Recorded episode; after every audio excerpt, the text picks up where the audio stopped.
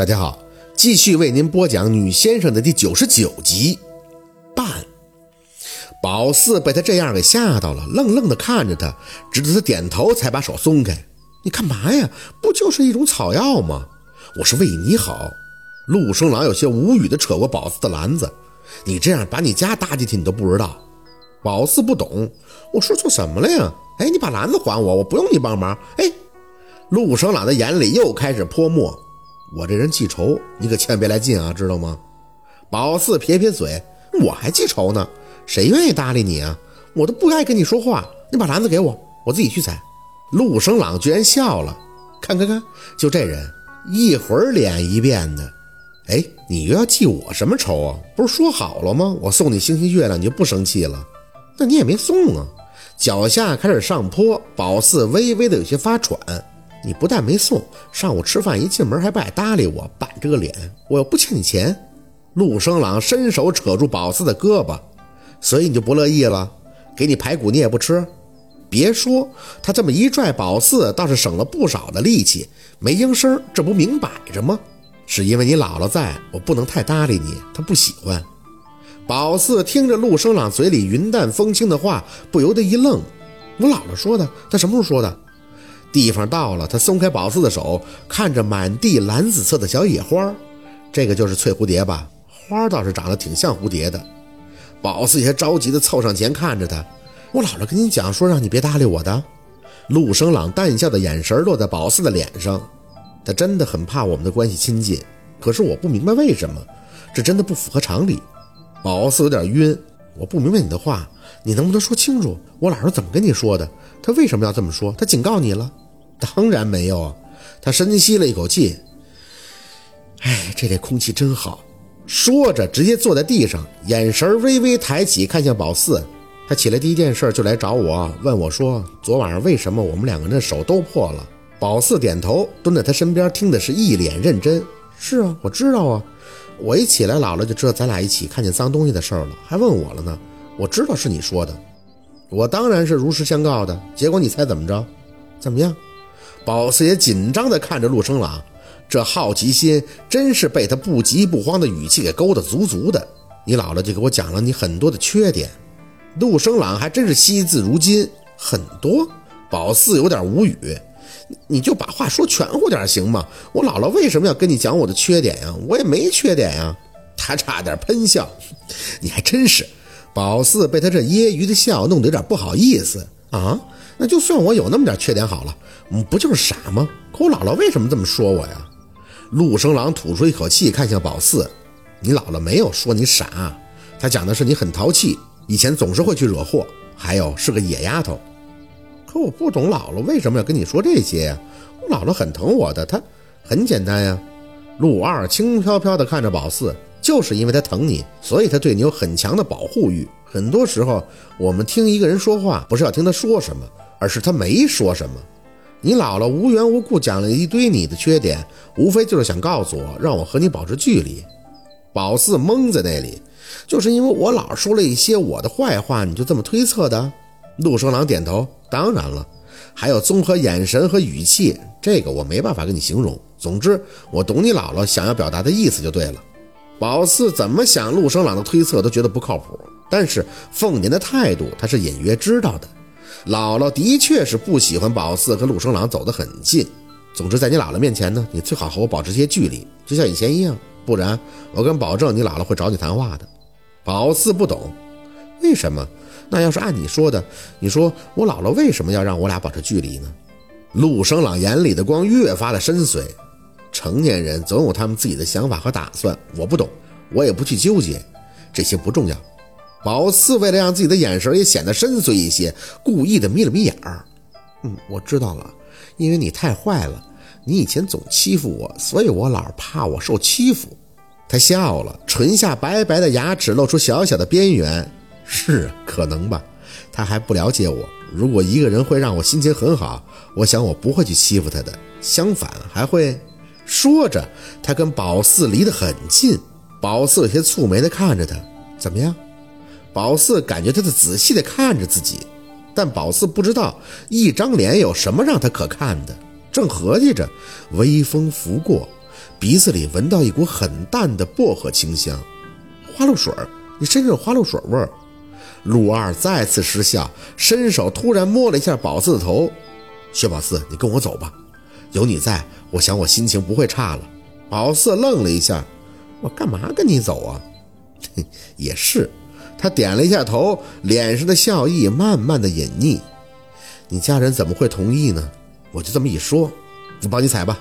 心情莫名的好了许多。宝四没再多说，蹲在地上，伸手摘着地上的翠蝴蝶。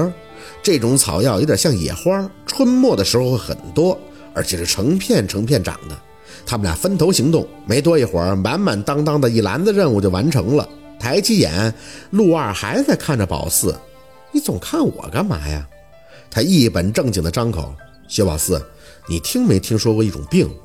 什么病啊？白化病。”宝四摇头，压了压篮子里冒尖的翠蝴蝶，还想多采一些。药材晒干碾碎后，其实很不出数的。没听过，你挺像的。正常小孩子谁像你这么白呀？嘿，宝四还是头一次听说白也算是病。我白是因为我很讨厌太阳晒，有太阳我就进屋子里了，所以才这样的。你才有病呢，你也有白化病。陆二嘴角含笑，看着宝四饶有兴致。嘿，为什么我住这么多天也没见过你父母啊？他们是做什么的？在哪儿工作呀？宝四手上的动作顿了顿，闷闷的摇头。我也不知道我爸妈是做什么的。我就见过我爸爸一次，我妈两次。他们说过段时间就会来看我，可都过了很久。也许我长大了就会跟他们一起生活了吧？陆二眼里笑意就退了下去。他们不喜欢你？宝四努力的笑笑看向他。嗯，不是不喜欢我的。你没看见我妈给我买那个发卡吗？是我命硬，我一出生，我二舅妈还有我二舅妈的孩子都死了，村里人都说是我克的。我想我爸妈是怕我克他们吧，所以他们不来接我，说我在姥姥身边比较安全，姥姥是大神，能救我命，不然我也活不下来的。陆生朗看着宝四的眼神微微复杂，这些话就是你出生一直听到现在的。宝四还是笑着，嗯。还有很多更难听的，只不过习惯了也就无所谓了。陆生朗轻轻的抿唇，眼底透着认真。我也命硬，你知道吗？我哥哥也有人说是我克死的。宝四愣了愣，真的？他点头。我哥哥比我大三岁，在我四岁那年生日，我很高兴的在楼下玩，然后喊他下来吃蛋糕，结果他跑得太急，就这么摔下来了。送去医院以后，他就去世了。宝四很认真的听着。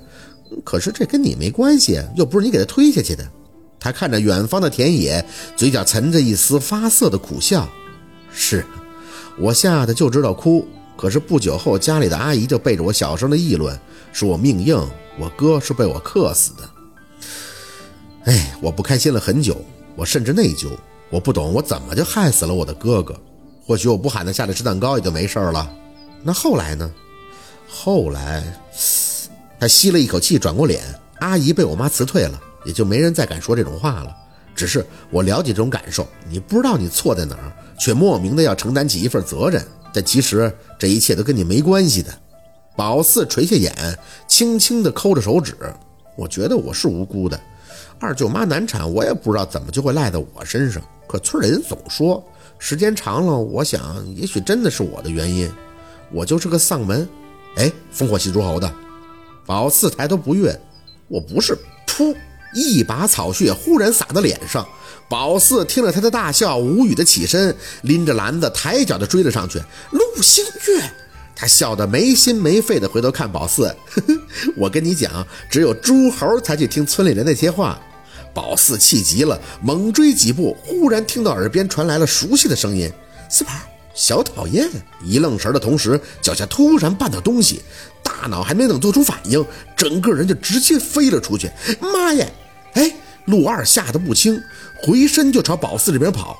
薛宝四，你没事吧？宝四整个人趴在地上，哼都哼不出来，篮子甩了不说，这一大口草就着土，那可真是结结实实的啃进嘴里了，吭哧了半天，好不容易才抬起脸，疼。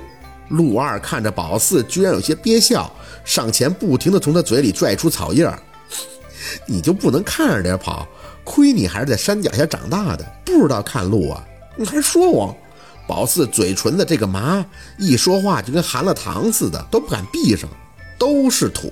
谁让你欺负我呢？你先撩我的，你不撩我能摔呀？就赖你！他拧眉，怎么不说你笨呀？这么平整的山坡，怎么就你笨？说着，他看向宝四身后的位置，微微的发愣，有点奇怪呀。宝四小心翼翼地揉着嘴唇，也没心思去好奇什么东西绊倒了自己。麻胀感已经开始伴着疼痛慢慢的侵袭，他真是想哭的心都有了。一会儿回家，我姥肯定得说我住在你，完了，衣服都卡破了。陆二没理宝四，一脸正色的起身，捡起旁边一个树棍子，对着宝四身后绊倒他的东西不停的撅来撅去。宝四无语的回头看向他，赶紧去捡篮子吧，翠蝴蝶都洒了。他没吭声，手上的棍子一用力，直挺挺的，居然从土堆里撅出来半截胳膊。妈呀！猛地看见这东西，吓得宝四也顾不上什么疼不疼的，起身就奔向陆二的身后。我是不是绊到坟了？陆生朗没说话，那根树棍还插在胳膊上的袖子里，略微一提。女人是女人的衣服。宝四木着嘴张口：“糟了，我刚才绊的劲儿太大，把坟里的人都踢出来了。”陆二慢慢的转过脸，看见宝四，眼里盛满不可思议。薛宝四，你不怕就算了，但可不可以不要在这种场合让我有想笑的冲动？啊！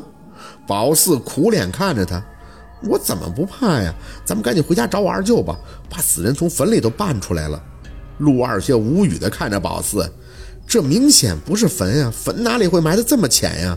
肯定是非正常死亡。说着，他四周看了看，最后可能是在找什么东西，所以没找着，直接脱下自己的外套。把手包上后，对着那个土堆就一阵的扒拉。宝四对他这个好奇心还真是无话可说。要是自己早就跑了，谁没事看死人干啥呀？直到土里的一张脸被他扒了出来，从腐烂程度上看没死多久，五官还能。宋桂香，宝四站在陆生朗身后，喃喃的张口：“是韩林他妈，他妈死了。”好，今天的故事就到这里了，感谢您的收听。喜欢听白，好故事更加精彩，我们明天见。